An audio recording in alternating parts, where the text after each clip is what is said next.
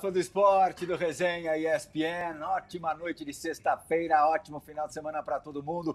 Puxa vida, como eu gosto do nosso convidado de hoje. Gosto como jogador e como pessoa. Baita pessoa, baita Lucas Leiva. Djalma, duas semanas atrás, né, a gente recebeu um cara aqui que começou a carreira no Grêmio, jogando mais avançado, jogando como meia e na Europa fez sucesso, especialmente jogando como o primeiro homem de meio campo.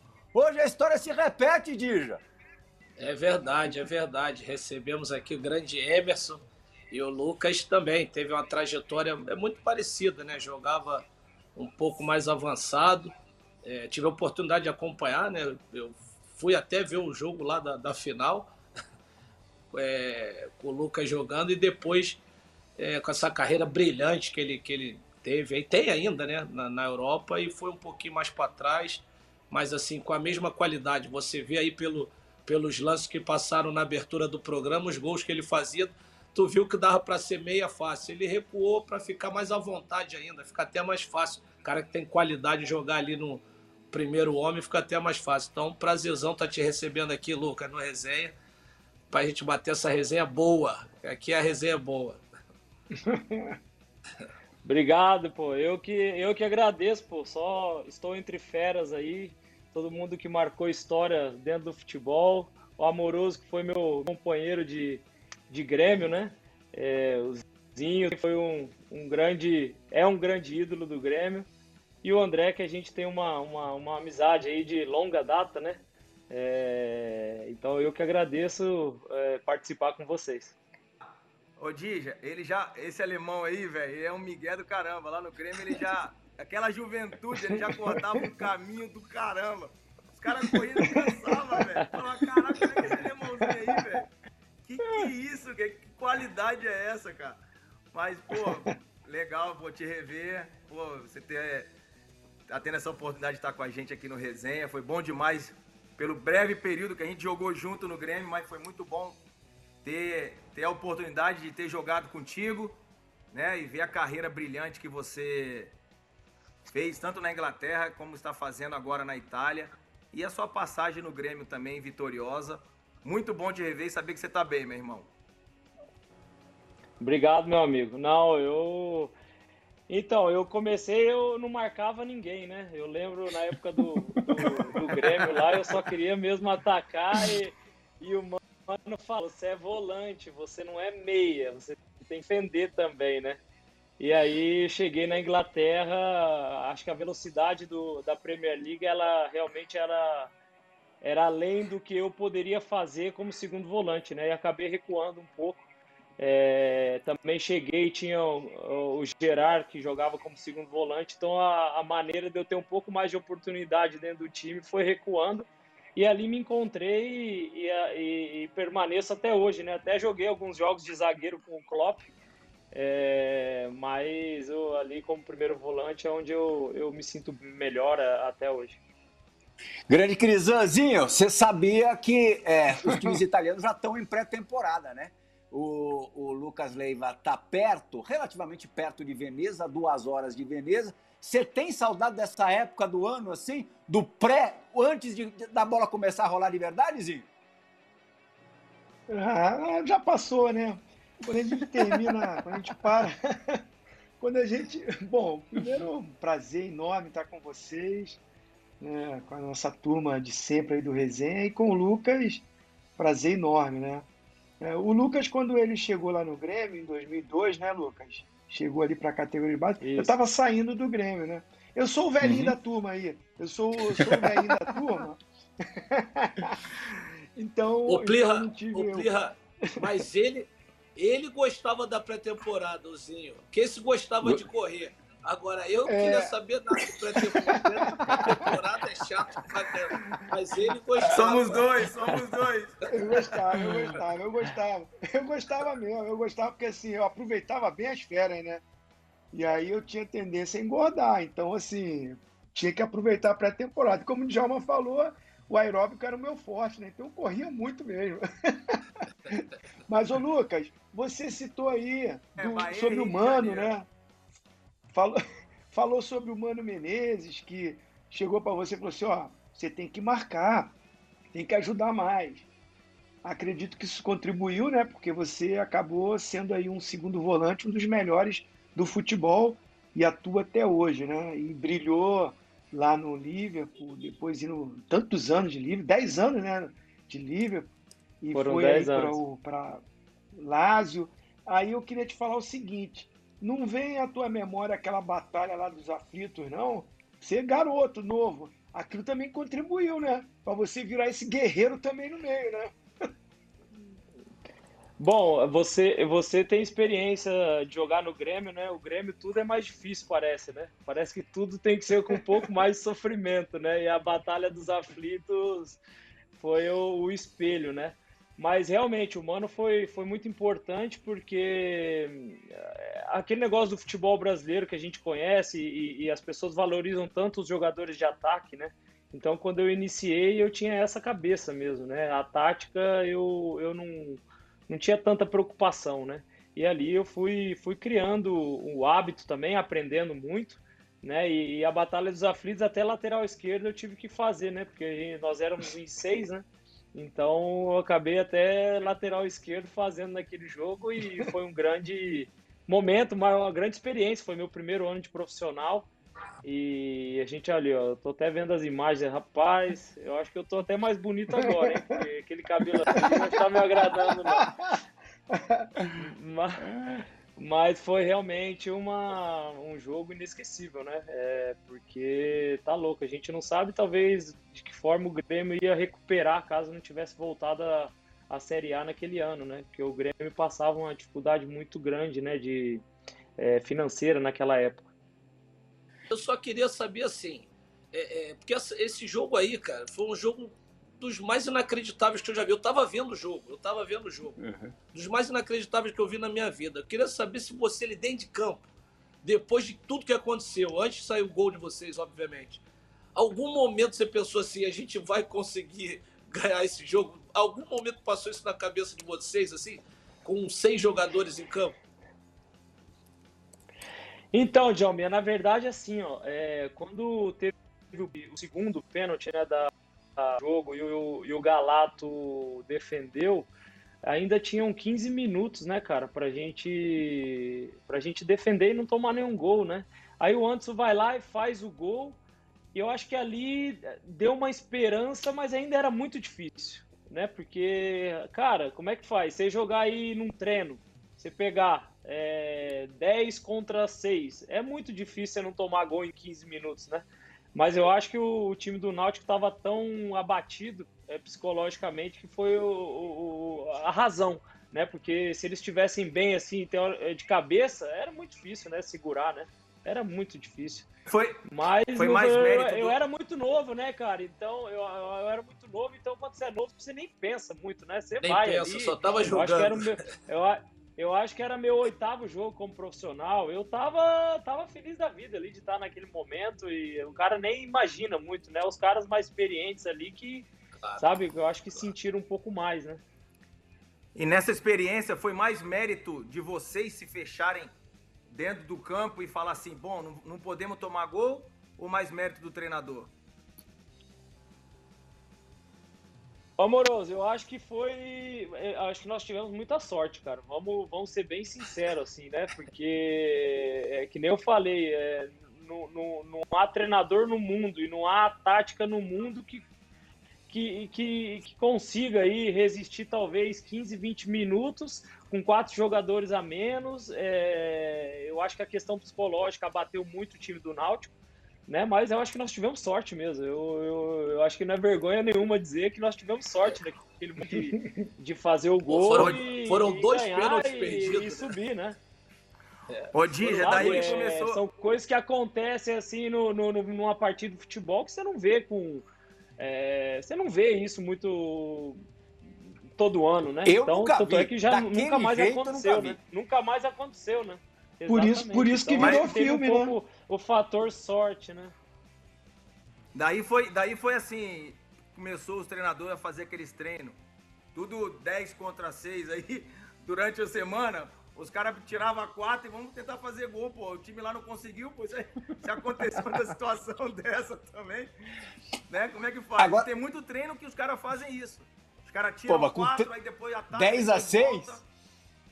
É. O, o Plirra, o Plirra, o meu treinador lá na Espanha, ele, ele, ele nunca sabia qual time que ia jogar, né? Parecia que ele, ele nunca sabia. Ele colocava na véspera do jogo é, 14 contra 10, 15 contra 10. No titular ele é. botava 15, no reserva ele colocava 10. Pirureta? Sempre. Sempre. Pra não Aí, briga, né? Às vezes pra ficava faltando jogador, ele colocava o preparador físico do nosso time, o auxiliar dele, que era manco, que não aguentava nem correr, botava no, no, reserva. Era uma loucura. Era uma loucura.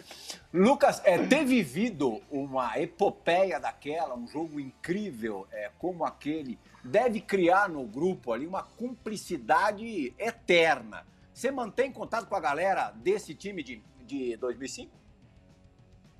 Mantenho. É, nós temos um grupo, é, não todos, né? Mas assim, uns 10 ainda nós temos um grupo de WhatsApp que todo mundo já parou, né? Só eu e o Marcelo Groy que, que já estamos quase parando. mas, mas. O amoroso está nesse grupo então... também. Ele não estava na batalha, mas ele está nesse grupo. Não, ele não estava na batalha, mas. Esse ele não tá, Didi. O, esse não tô, o, esse, o amoroso é o rei do grupo. Põe ele, põe ele, amoroso. Põe ele, Lucas. É, o amoroso esse, é o rei do camarote. Selo... Esse você não vai achar um celular na rua e abrir lá o WhatsApp e ver que eu tô nesse grupo aí. Nesse aí não tô, não. Mas a gente tem ainda o grupo lá com o Galato, o Sandro Goiano, é, também alguns que participaram de 2006 e 2007, né? A gente tem, mantém o contato porque criou ali uma, é, uma, uma, situação inesquecível realmente. Um laço, né? né? Quando a gente pode. É, o Patrício também, lateral direito, o Pereira, o zagueiro. zagueiro. Tem bastante gente ainda que, que a gente continua em contato. Será bem novo com esses quatro dizer, né? aí. Com esses quatro aí que ele falou, eu também tive a oportunidade de jogar com eles. Legal. Mas tem que ter mais Legal. um aí para poder me incluir no grupo, porque cinco já é mais da metade, são dez, já tá bom. Vou Lucas, incluir você, amoroso. 2006, na temporada seguinte, você já arrebenta na Série A, né? Tanto que ganha a, a nossa bola de ouro, escolhido melhor jogador do Campeonato Brasileiro, olha lá. Cabelos longos, olha jovenzito. Lucas falou bem agora há pouco, ele tá, tá, tava, tá, tá conservado, tava, tá no mínimo mais igual. surfista, hein, cara? Puta, é, tava. Tava mais pra surfista, sem pegar onda. Você deu uma, uma deslanchada boa, assim, é, relativamente depressa, rápido, né? É, foi tudo muito rápido, né? É, com o Grêmio, a gente subiu em 2006 e em 2006 nós tivemos uma campanha no Campeonato Brasileiro muito boa, onde terminamos em terceiro e eu acabei ganhando a, a bola de ouro, né? É, e classificando para Libertadores, quando eu fazia mais gols, né? Olha lá, um belo gol esse aí. É, e aí acabei indo para a seleção brasileira, né? Primeira vez que eu fiz é, pelo profissional em 2006. E em 2007 a gente jogou a Libertadores, chegamos na final da Libertadores e quando eu me transferi para o Liverpool. Então foram assim dois anos é, muito intensos que deu tudo certo, né? Na verdade, e eu acabei me transferindo. Uhum. O campeonato que o, o Djalma falou aí no, no começo, que ele foi na final, foi a Libertadores de 2007 o Amoroso fazia Isso. parte daquele, daquele elenco também, né? Também dirigido pelo, pelo Mano Menezes. A final ali ficou até o, o placar desproporcional por, pelo, pelo que normalmente é uma decisão de Copa Libertadores. Mas é, quais são as recordações Tava impedido esse jogo. Tava impedido esse gol aí, viu? Tava impedido esse gol aí, ó. três impedidos, três. É, se, se, se tivesse o VAR, né? Na verdade, eu, assim, eu, eu, esse jogo aí eu lembro, a gente até estava muito bem no jogo no início, né? E aí o acho que foi o Sandro Goiano que foi expulso, Sandro né? Goiano. Acabou sendo expulso. Foi. Nós jogamos um bom tempo no do primeiro jogo com a menos. E o time do Boca Juniors era, era muito forte na época. O Riquelme estava em grande fase, enfim, tinha o Palermo, o Palácios, que ainda joga, joga por sinal aqui na Itália. É, foi uma recordação boa, assim, obviamente que perdemos, né? Foram 5 a 0 no, no, no, agregado, né? É, mas foi, foi uma experiência maravilhosa, né? Porque chegar numa final de Libertadores a gente sabe que não é fácil, né? Principalmente naquela época que eu acho que os times do Paraguai, dos outros países também eram, eram mais fortes, né? sem dúvida. E, e, como você falou, o Riquelme acabou nas finais ali sendo o, o dono do pedaço mesmo. É, disparado, o, o, acabou tornando-se disparado o melhor jogador do, do torneio, porque teve uma participação decisiva na final. Antes, né, nas fases anteriores, nem brilhou tanto mas nos dois jogos finais ele, ele matou a pau mesmo. É antes disso tudo, antes de Batalha dos Aflitos tal, você teve que você teve que penar para se provar um, um, jogador do Grêmio, um cara que, que poderia vingar no time profissional do Grêmio. E é justamente o Mano Menezes quem vai nos relatar, quem vai nos contar um pouco, detalhar como foram esses primeiros meses no time de cima. Fala, mano! Alô, Plihal, um abraço para ti, para teus parceiros de resenha. Estou gravando esse vídeo diretamente de Sófia, na Bulgária, onde estamos fazendo a pré-temporada do, do Al Nasser, porque em Riad agora está fazendo um calorzinho de 53 graus, então não dá. Sei que o participante do resenha de hoje é um grande amigo meu, Lucas Leiva. Nós fizemos parte da transição dele do sub-20 para o profissional do Grêmio, é, um ano antes de estourar a idade por méritos já dele.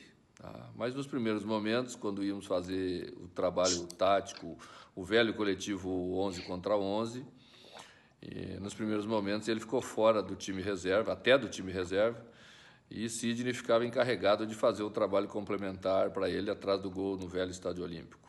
Me relatava que nos primeiros momentos ele ficou muito chateado, não, não entendia, queria voltar para o sub-20 porque porque não conseguia treinar no, nem no time reserva. Logicamente que a gente não devolveu ele, né? E ele se transformou por méritos nesse grande jogador, importante para o Grêmio, importante para o futebol brasileiro importante para, para o futebol mundial. A história serve para ilustrar aí para, para os mais jovens que isso acontece e que um pouco de persistência, perseverança não custa nada para ninguém para você chegar no seu objetivo. Um abração a todos aí. Se lembra desse dia, Lucas? É, eu me lembro porque foram vários dias, né? Não foram não foi um só, né?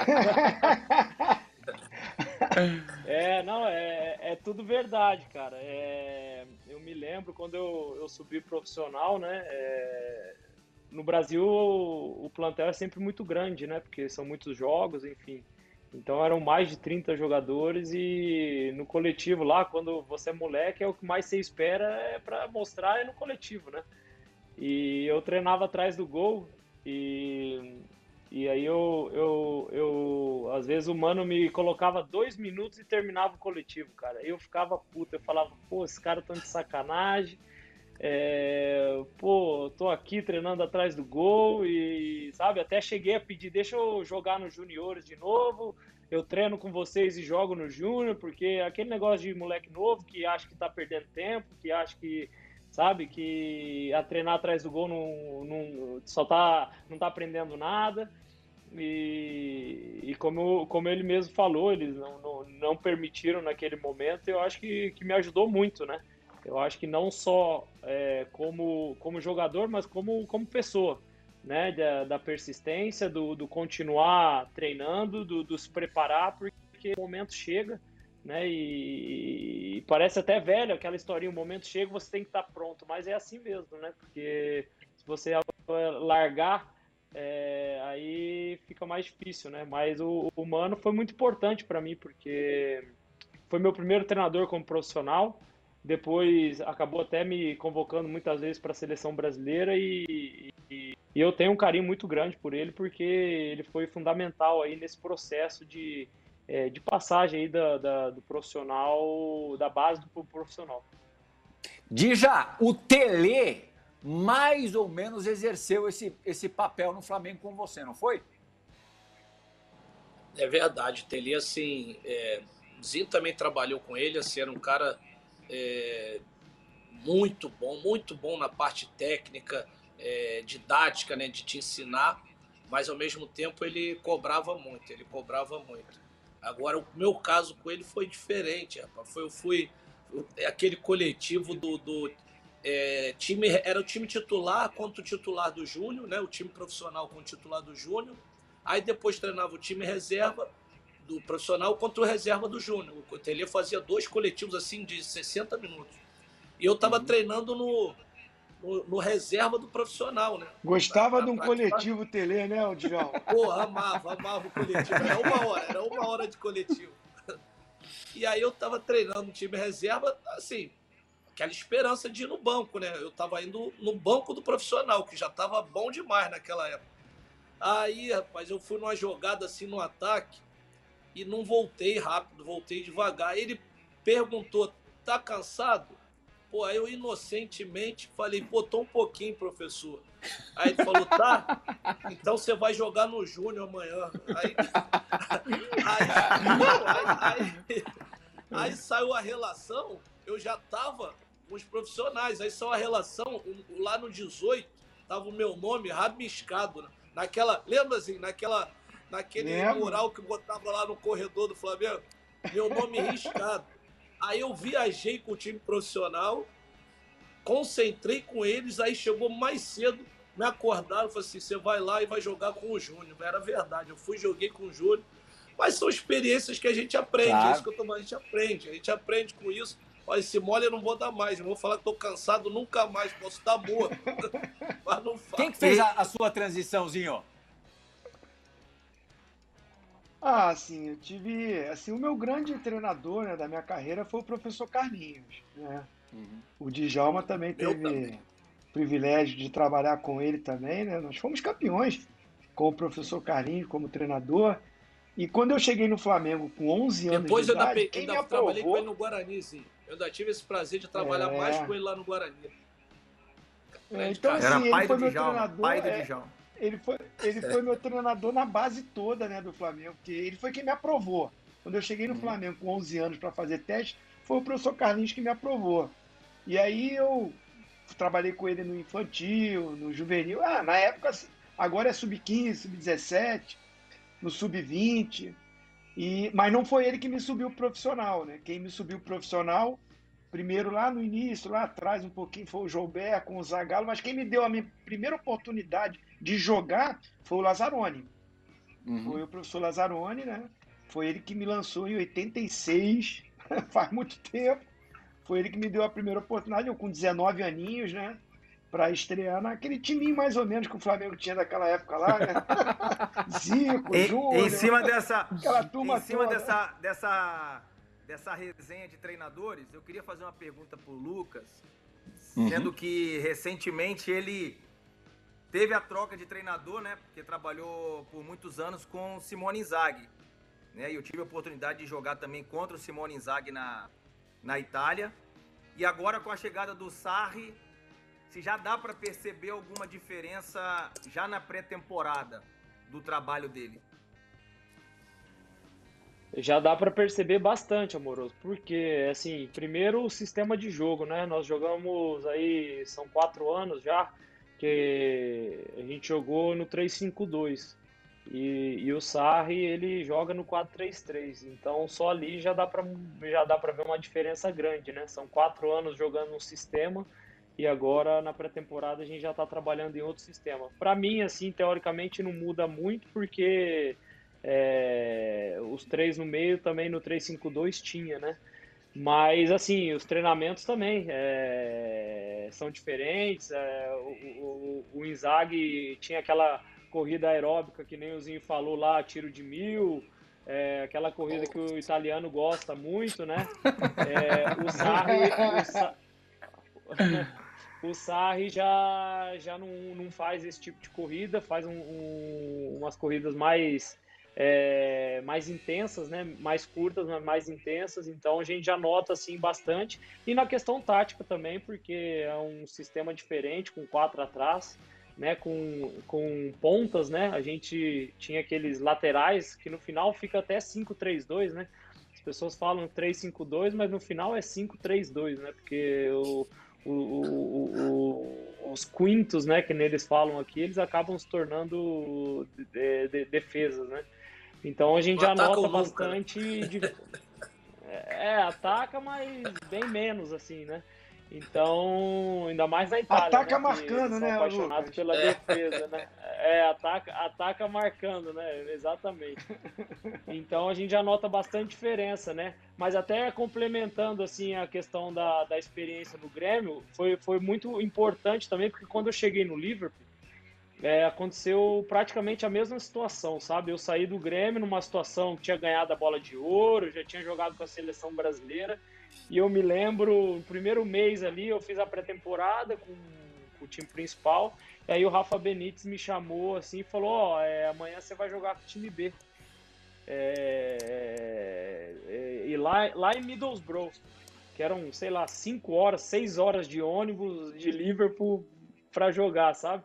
Então me veio tudo na, na cabeça de novo, sabe? Aquela, aquela situação que eu passei atrás do gol com o Grêmio que eu estava começando novamente né, a, a ganhar zero. respeito, tinha que começar a ganhar o grupo do zero, né?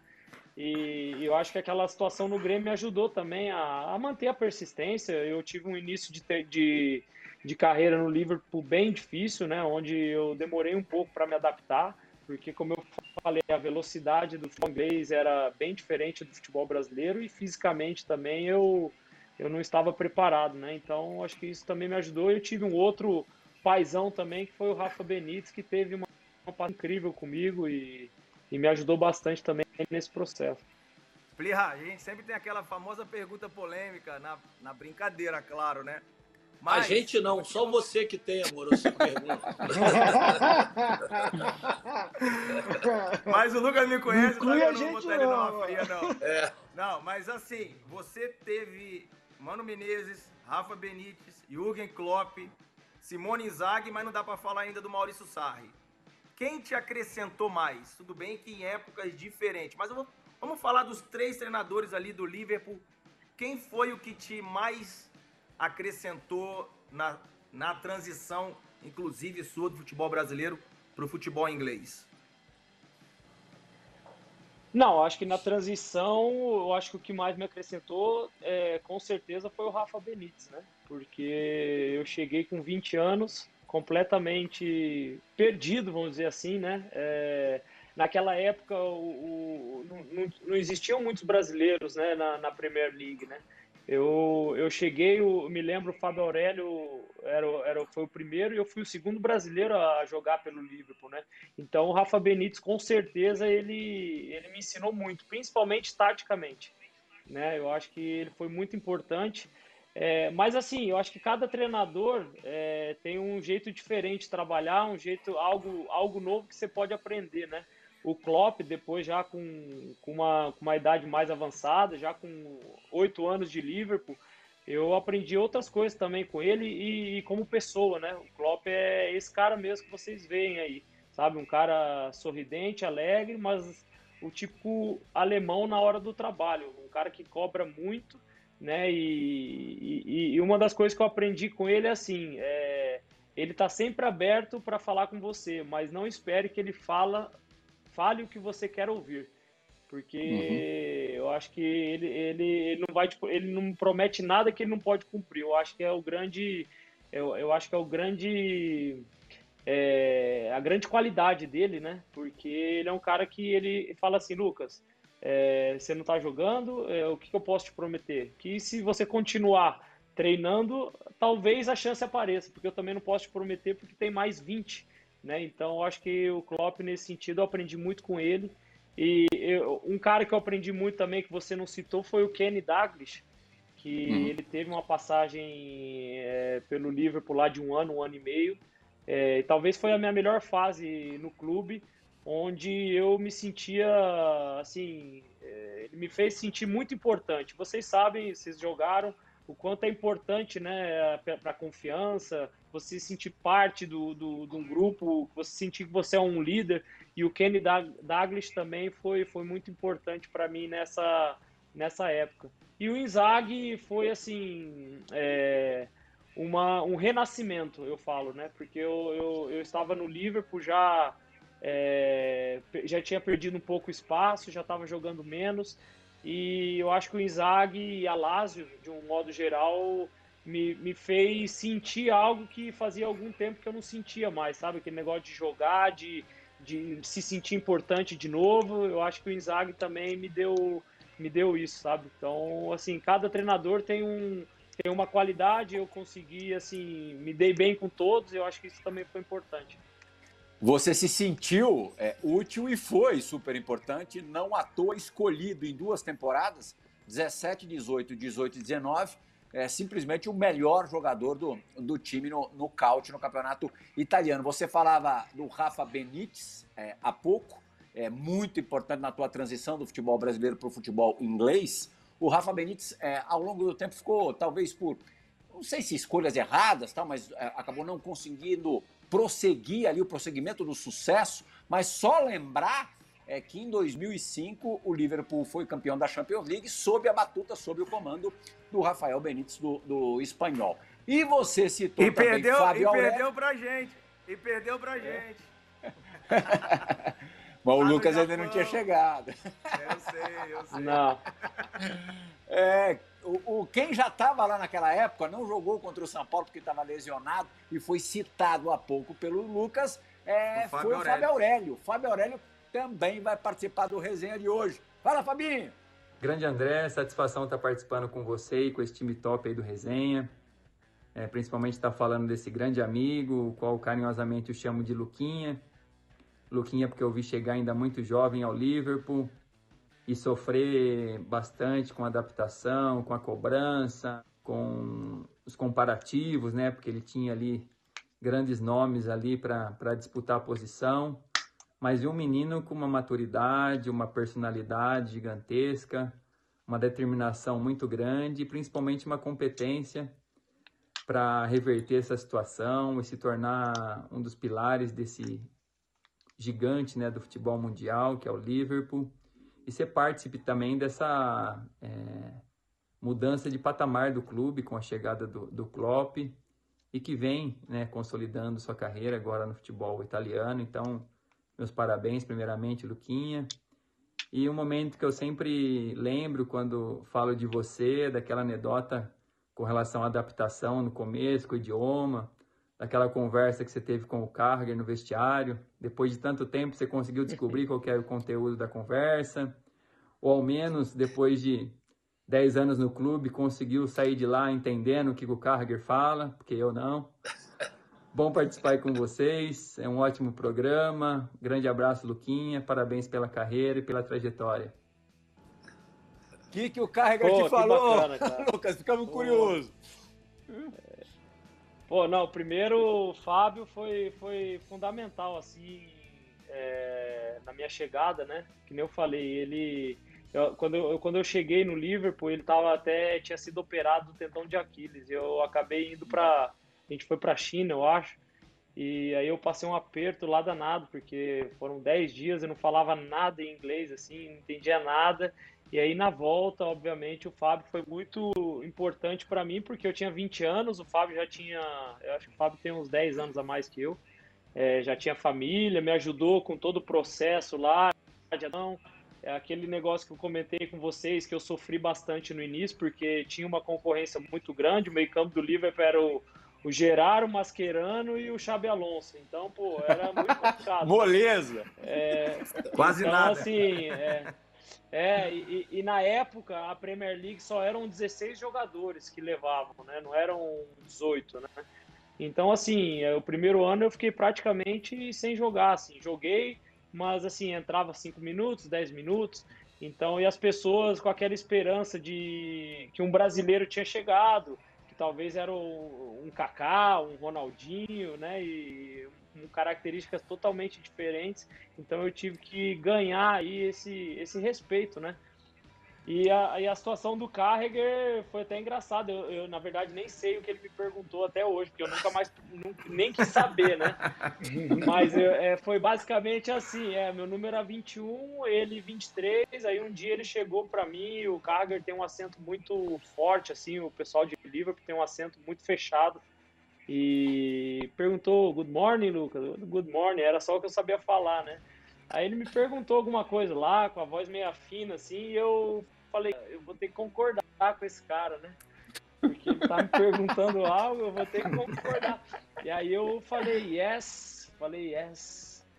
Aí ele, rapaz, ele me olhou assim com a cara meia brava e falou, yes?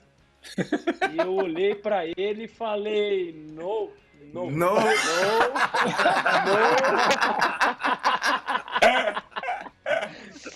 no.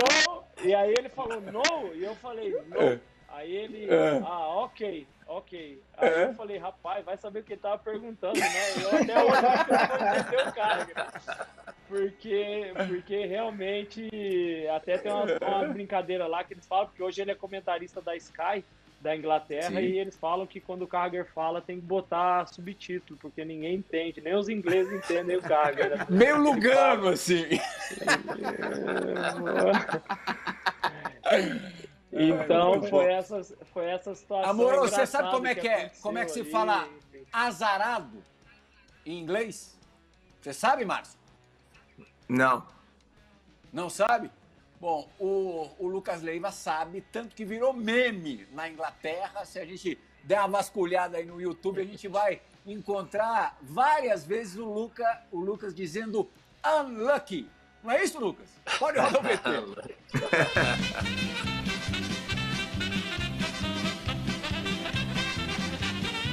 I lagi it.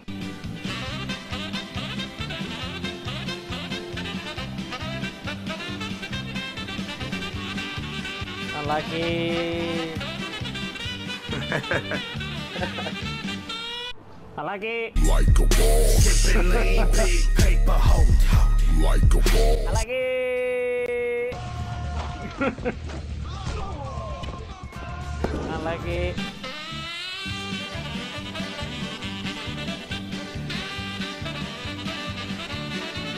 Lagi?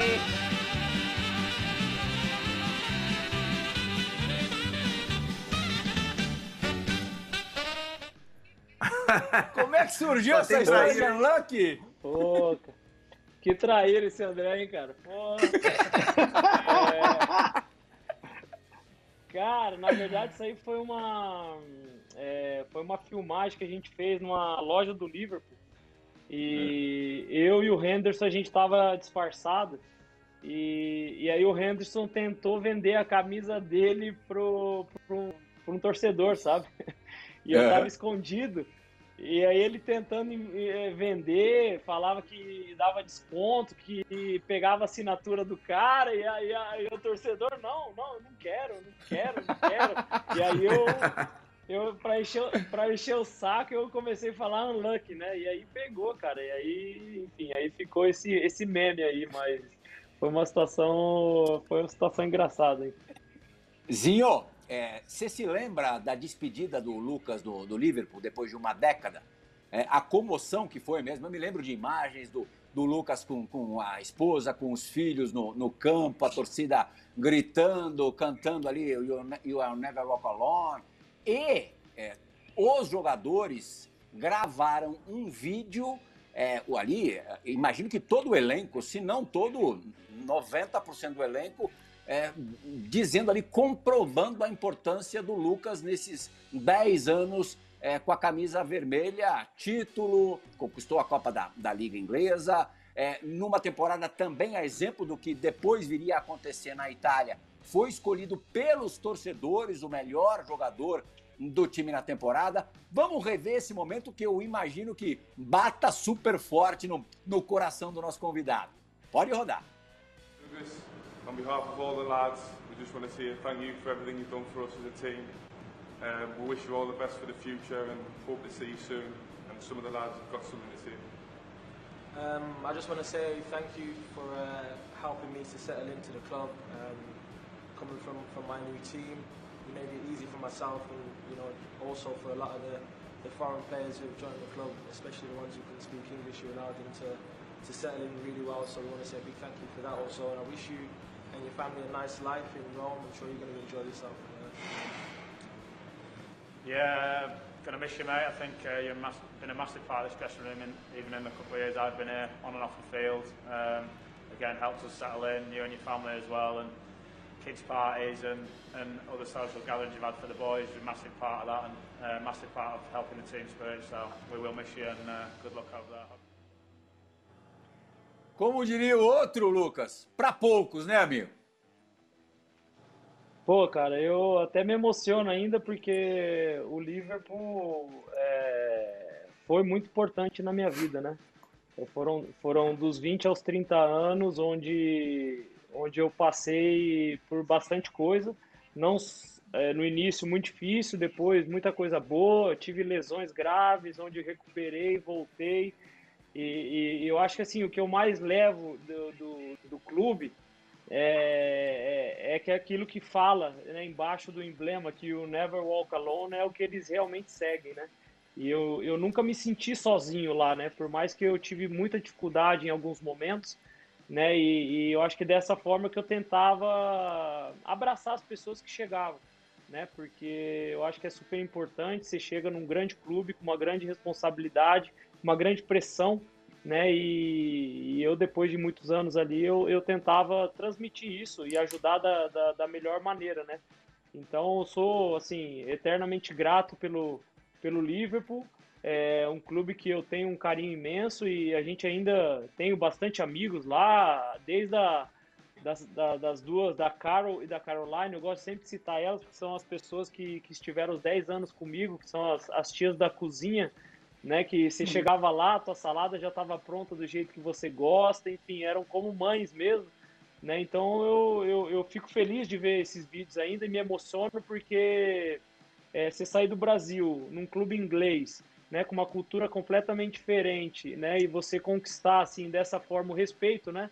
Eu acho que isso que é o bacana, é, é fica marcado. Enfim, meus filhos nasceram em Liverpool, é, então assim, eu só é só mesmo gratidão e, e, eu tenho certeza que a que a minha história com o Liverpool ela não, não terminou ainda, né? Eu acho que ela que ela ainda vai continuar de alguma forma daqui daqui uns anos.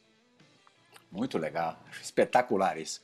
Vamos fazer a, a, única parada do Resenha ESPN dessa noite e deixar reservar o segundo bloco é, para tratar de Eurocopa do título da Itália. Afinal de contas, o Lucas joga no país campeão da, da Euro. É, todo mundo aqui acompanhou muito de perto essa campanha da, da Itália. Dois jogadores do elenco da NASA. Digazinho, por favor. Não, como a gente vai mudar aí, vai ficar no assunto é. ainda Inglaterra, Itália, onde vive aí o viveu e vive o Lucas. Mas ele me deixou aqui com uma pulguinha atrás da orelha quando ele fala assim: a minha história com o Liverpool não vai acabar e ela vai continuar daqui para frente. Isso quer dizer o seguinte: você vai voltar para ali, vai morar lá e vai exercer alguma função dentro do clube, não a de jogador, mas em uma outra área?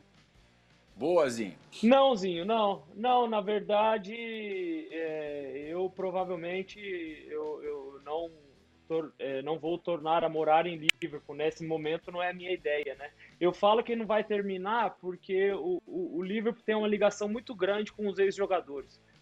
E, e, e, eles fazem muitas coisas onde envolvem os ex-jogadores, os jogadores que já se aposentaram. Então, assim, é, eu não tenho dúvida que, a, que eu vou ainda representar o Liverpool de alguma forma, né? Porque eles, eles, eles são assim, né? Então é mais nesse sentido que eu falei, porque o Liverpool não é só comigo, eles valorizam muito os jogadores que fizeram parte da história e eu acho que o Borussia também é assim, não é amoroso?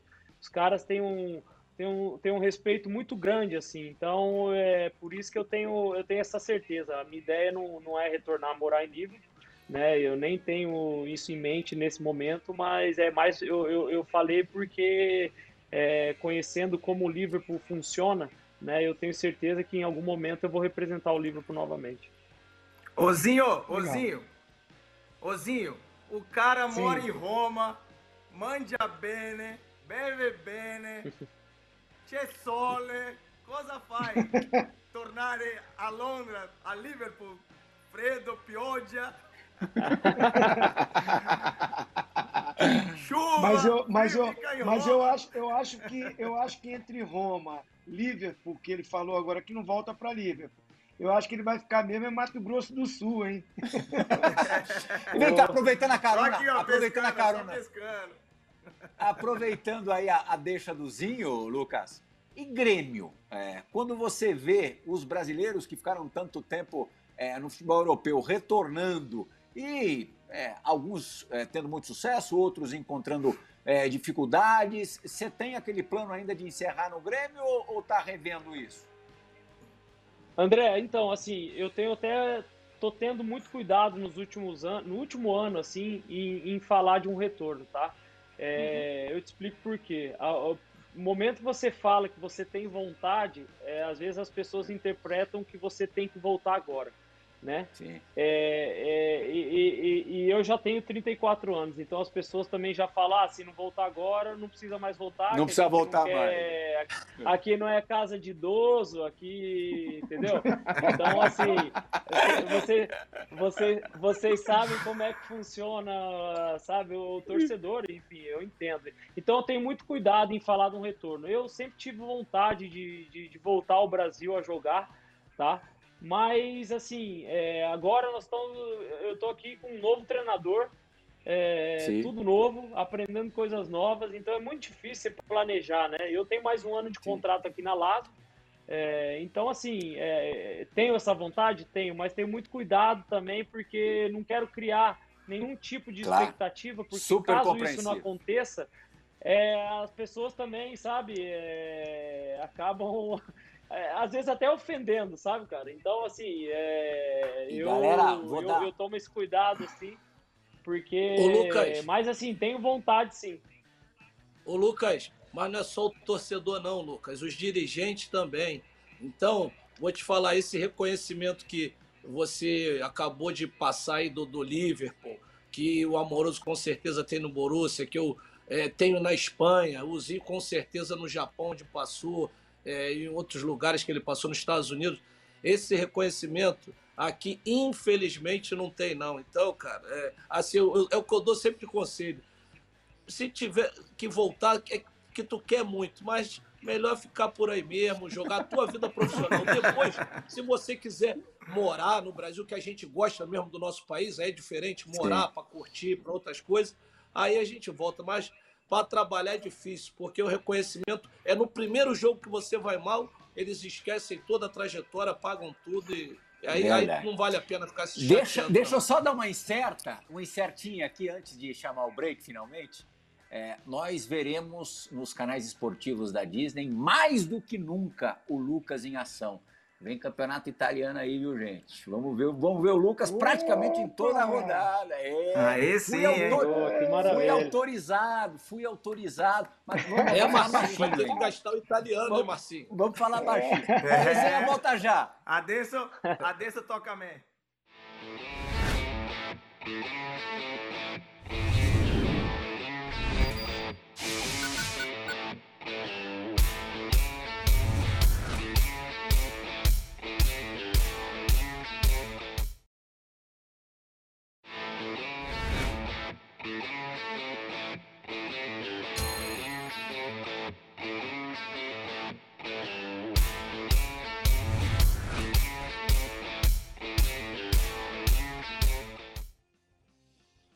Fora Esporte, resenha ESPN, retornando hoje, recebendo Lucas Leiva. Lucas Leiva, direto da Itália, o país do campeão da Euro. Cinco dias atrás, grandes festividades no país, não poderia ser de outra forma, né? E eu quero saber, afinal de contas, só temos sete minutos de programa, Lucas.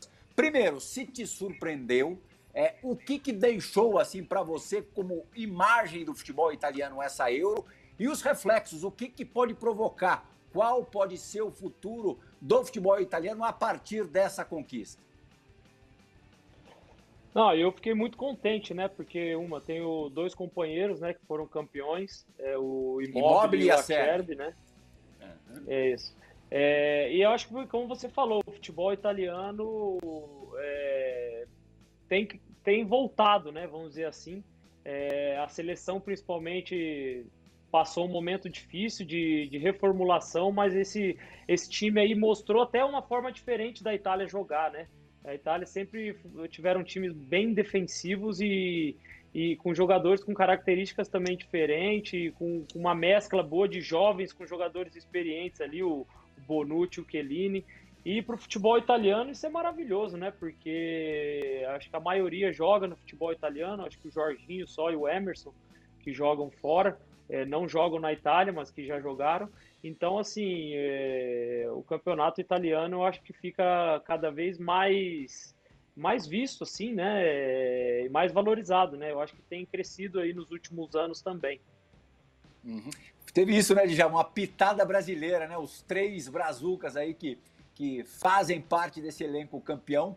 Tolói, o Jorginho, com protagonismo maior, o Jorginho, e o Emerson também ali entrou numa fogueira semifinal e final e deu contra o recado. É verdade. Depois, depois que a gente fez aquele resenha com o Jorginho, o Jorginho começou a ganhar tudo, lembra? Você viu que quente? Champions e Euro! No dia é. seguinte ele já ganhou o jogo contra é. o, o City, aí City. veio o Champions, é. aí agora a Eurocopa. E ainda ganhou uma pimentazinha. Bom final Lucas, Lucas. Ô, Lucas, se preparem, Lucas. Se prepara aí, vai ganhar tudo. Pô, tô, tô, ó, tomaram. Mas, mas, mas muito legal. Tem, você Não, falando, o Jorginho, falando o Jorginho da... é um craque, né, cara? O Jorginho, o Jorginho, é, ele teve também até uma dificuldade de no Chelsea ali no início quando quando o Lampard chegou, Sim. até nem estava jogando. E aí, enfim, mas é um jogador que assim, pela pra Premier, ele ele talvez não é um cara fisicamente é, adaptado, vamos dizer assim, né? Mas a qualidade dele, é, não dá nem para falar. E ele foi um grande protagonista aí da seleção italiana. Ô, Blihas, quando você analisa a seleção italiana, que o Lucas né, tá falando que mudou muito uhum. o conceito de jogar do futebol italiano, é, que era muito mais defensivo no passado, mas você vê os comandantes dessa seleção, quem foram, né? E quem são. Sim. Foram como jogadores e quem são hoje na atualidade. Você pega Oriali, foi um grande jogador. Você pega Roberto Mantini, Evani e Gianluca Vialli. Então você Sim. tem uma identidade né, dentro da seleção italiana no qual os caras que estão ali dentro olham para o banco e falam, tem que respeitar, jogaram demais. Né? Jogaram muito e hoje você vê uma seleção realmente fortíssima e muito candidata a brigar pelo título da Copa do Mundo no ano que vem. É, e esse detalhe que você acabou de colocar também se aplica à seleção argentina campeã da América, né? Muitos ex-jogadores, caras importantes na seleção, fazendo parte da, da comissão técnica. Aymar, Ayala, Samuel, quer dizer, Zinho, é, isso faz uma. Isso acontece no Brasil também. O Tafarel tá lá, o César Sampaio tá lá. Isso é meio que necessário, né? É, o Tite também foi jogador, né? Jogou no Guarani Sim. aí, que é amoroso e de Djalminha brilharam. É, foi um volante, mas teve contusão, encerrou mais cedo. Ah, eu acho que assim, você ter ex-jogadores capacitados que se prepararam para a função, fundamental. É, o, é, o, é a combinação perfeita. Não adianta só pelo nome, só pelo que realizaram como atleta, como jogador, dizer que vai ter sucesso como treinador. Envolve-se muita coisa, né? Para você ser um treinador, um comandante. Mas muito legal, muito legal.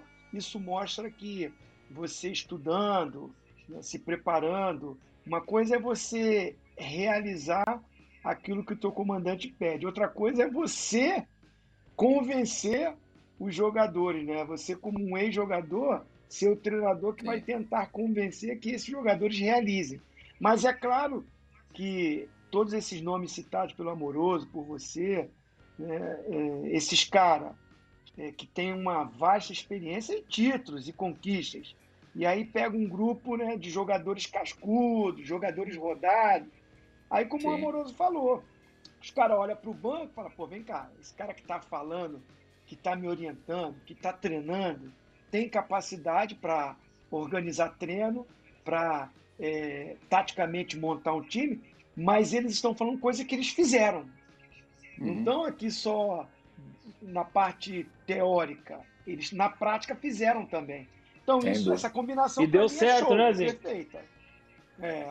Deu certo. É, foi, foi, preciso, deu certo, foi né? preciso deixar de ir a uma Copa do Mundo para mudar nessa mentalidade, né? Que realmente aí mudou. Hoje, hoje o futebol italiano, claro, que no final ali eles voltaram e veio semifinal e final, eles começaram a se defender de novo. Mas Defender. até então, eles estavam jogando um futebol bastante ofensivo. E bonito de ver É. até. O É, Lucas, mas- o Lucas mas- pegou mas- todo esse processo, né? O Lucas chegou na Itália em 2017, quer dizer, ele viu ali de perto a Itália não classificando-se para a Copa da Rússia e depois de quatro anos, né? 2018, três anos, né? 2018, 2021, Isso. quatro se a gente pensar em 2017, conquistando a Euro depois de é, muito, muito tempo. Super representativo. Está terminando o programa, infelizmente a gente está no final. O Lucas vai receber outro campeão continental aí é, nos próximos dias, que o Correia, campeão pela Argentina, também está no, no elenco da, da Lazio, quer dizer, são dois campeões da Euro e um campeão da América. Lucas, tomara que você seja campeão de alguma coisa nessa próxima temporada, campeão da vida e campeão como pessoa. Como eu disse na abertura desse programa, você pode ficar sossegadíssimo que você já é. Valeu pelo papo, viu, amigo? Obrigado, obrigado, Zinho, Djalminha, o amoroso. Prazer estar tá, participando do resenha com vocês aí. Valeu. Meninos, Valeu. Zinho, abre, abre, abre o microfone do Márcio.